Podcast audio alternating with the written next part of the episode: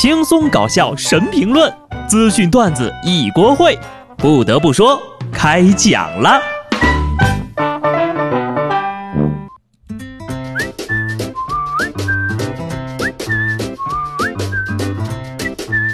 Hello，听众朋友们，大家好，这里是有趣的。不得不说，我是机智的小布。节目的一开始呢，先跟大家通报一下钟南山院士昨天给我们带来的消息。二十七号，广州市政府新闻办在广州医科大学举办了疫情防控专场新闻通气会。钟南山在会上披露了几条重要的信息。我们有信心在四月底基本控制疫情。疫情首先出现在中国，不一定发源在中国。疾控中心的特殊地位并没有得到足够的重视。新冠病毒的来源仍然不清楚，将为欧洲介绍中国经验。一人传染两到三人。一个月内研发出新药是不可能的，鉴别新冠肺炎和流感非常重要。关于四月底控制疫情，我们非常有信心。不得不说呀，面对疫情呀，我们尽了最大的努力去控制。面对困难，万众一心抗击病毒，所以我相信最后的胜利会属于我们。面对病毒的挑战，法国人民呢也做出了他们的选择。我不说，大家也知道，欧洲的疫情情况呢已经日益严峻了。意大利威尼斯狂欢节因为疫情喊停了，但同为世界三大狂欢节之一的法国尼斯狂欢节还在继续。距离尼斯几百公里之外啊，就是意大利一区的伦巴底和维尼托，城市封闭，民众关在家里。而今年尼斯狂欢节的门票已经售出了一万六千张，市政府呢也不打算喊停。毕竟呀，这是一个用六百万欧元的预算就可以生出三千万欧元的年度盛事。有一个带着仨孩子到尼斯旅游的荷兰妈妈说：“我们只活一次，总之病毒会无孔不入，无法进行预防。”人家的理解是这样的：人的生命只有一次，我们法国人当然要及时行乐了。抗击病毒不存在的，感觉有点震惊呀。我们只活一次这句话。中外的理解真的不太一样，我是觉得呀，命只有一条，留得青山在，不怕没柴烧。他们觉得呢，人只能活一次，过了这村就没这店了。既然选择了不抵抗，那就只能祝你们好运了。同样是欧洲人，想法都不一样。世卫组织助理总干事、赴中国考察的专家组组长就说了，一家中国医院有五台 ECMO。欧洲都没有这个水平。如果我不幸感染了，就想在中国治疗，中国的投入非常巨大，这并非所有国家都能做到的。首先，我们确实有这个实力；其次呢，这位大哥也确实会聊天哈。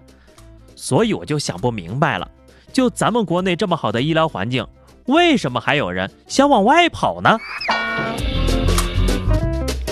武汉的张女士已经在泰国的曼谷医院被隔离三十五天了。不久之后呢，被医院告知要缴纳六万泰铢的住院费，相当于人民币一万三千多块钱。张女士表示难以接受，她说医院并没有给她什么治疗，护士送来的饭菜都是冷的，所在的隔离病房呀环境也不好。此前泰国媒体报道称，泰国免费为新冠肺炎患者治疗，不分国籍，但是医院表示并没有相关的通知。张女士就希望呀，中国政府出面交涉。上个月从武汉跑到泰国，你的小心思呀，我们就不说破了。至于政策到底有没有，那也不能光听媒体的宣传，是吧？你还得提细节呀。就算治疗不花钱，饮食房费都不算钱吗？先自己搞清楚，别动不动就交涉交涉的。都成年人了，别总让国家给你擦屁股呀。不得不说呀，那是在国外，不是在国内，谁会为一个外国人考虑那么多呢？你在那边住院，话语权就在人家那边，人家怎么要求还不得受着？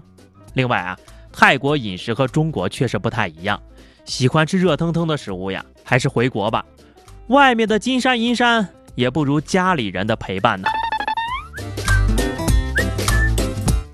我们除了优秀的医疗资源，更优秀的呀，还得数咱们普通人在疫情期间的表现，真的是太秀了。西安秦腔脸谱彩绘非遗传人陈耀武呢，把自己打扮成了包公，戴上口罩，在村口宣传防疫。陈耀武说了，包公一身正气的形象呀，能够起到寓教于乐的作用。更容易让大家接受，避免不必要的冲突。用秦腔台词提醒村民，也是喜感十足呀。我觉得还差点味儿啊，你就应该在门口呀，再摆上三口铡刀。哈哈，为了让宝宝们听话呀，防疫人员也是拼了，寓教于乐，更亲民，这个可以有。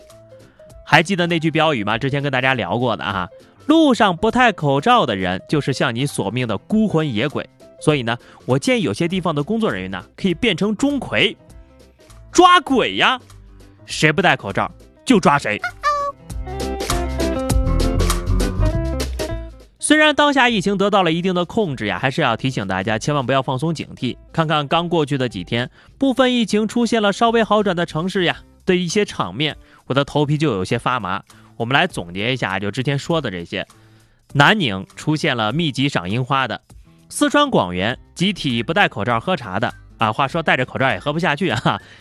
为了方中山赴了钟南山啊，河南这个胡辣汤店门口大排长龙的，还有排队买奶茶的，去网红景点人挤人的，挤着逛集市的，吃网红饭店的，聚集跳舞的，甚至还有几个大老爷们约着去酒店开五黑的。说实话，我连出门拿个快递呀都怕的不行。为什么你们还能聚那么多人去游山玩水呢？我去逛个超市呀，都是算好人均面积才安全。你们去春游就敢肩并肩了？冷静点儿，我知道，我也明白，大家是早点回到这个疫情爆发之前那种邻里之间其乐融融的日子，非常的渴望，是吧？但是这个阶段呀，真的要忍一忍啦。有一个真实的案例提醒各位，病情是可以反复的。前几天这个神农架林区开始清零了。但是两天之后呢，又确诊了一例，可见呢，即便是没什么人烟的林区都是这样的。那市区的我们人流量这么大，能大意吗？并不是每天提醒这些就让大家故意紧张，营造恐慌的情绪，是吧？我们要说的是防患于未然，自己先保护到位了，才能保证他人的安全。之前不是跟大家说吗？日本对疫情不上心，然而马上就有一个日本人站了出来，对病毒宣战了。日本北海道知事在发布会上表示，要求道内中学停课啊，中小学都要停，并表示所有结果将由他本人负责。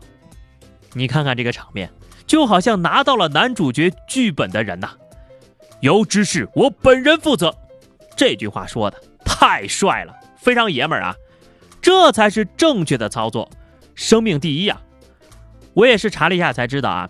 日本的知事呢，就相当于中国的省长，而这位北海道省长呢，今年三十八岁，可以称之为青年才俊，毫不为过，很有担当啊。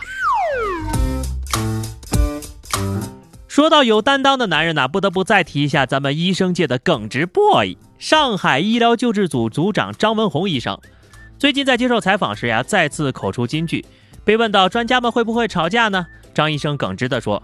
啊，经常吵，但是呢，都是本着对病人极端负责的态度。那专家们文质彬彬的呀，都是假象，实际上脾气一个比一个烂。看看咱们这张医生，净说大实话，太实在了啊！也就是说呀，其实专家们也是人，也有性格，也很真实。但是对于我们来说呢，只要医生对病人和他自己的专业负责，他就是一个好医生。其他的方面呢，只能说做到普通人的中等水平，那也就足够了。所以各位朋友，有这么正直负责的医护人员，我们还担心什么呢？做好自己的本分，不要给前线战斗的勇士们添乱了。好的，以上就是本期节目的全部内容。关注微信公众号 DJ 小布或者加入 QQ 群二零六五三二七九二零六五三二七九，来和小布聊聊人生吧。下期不得不说，我们不见不散，拜拜。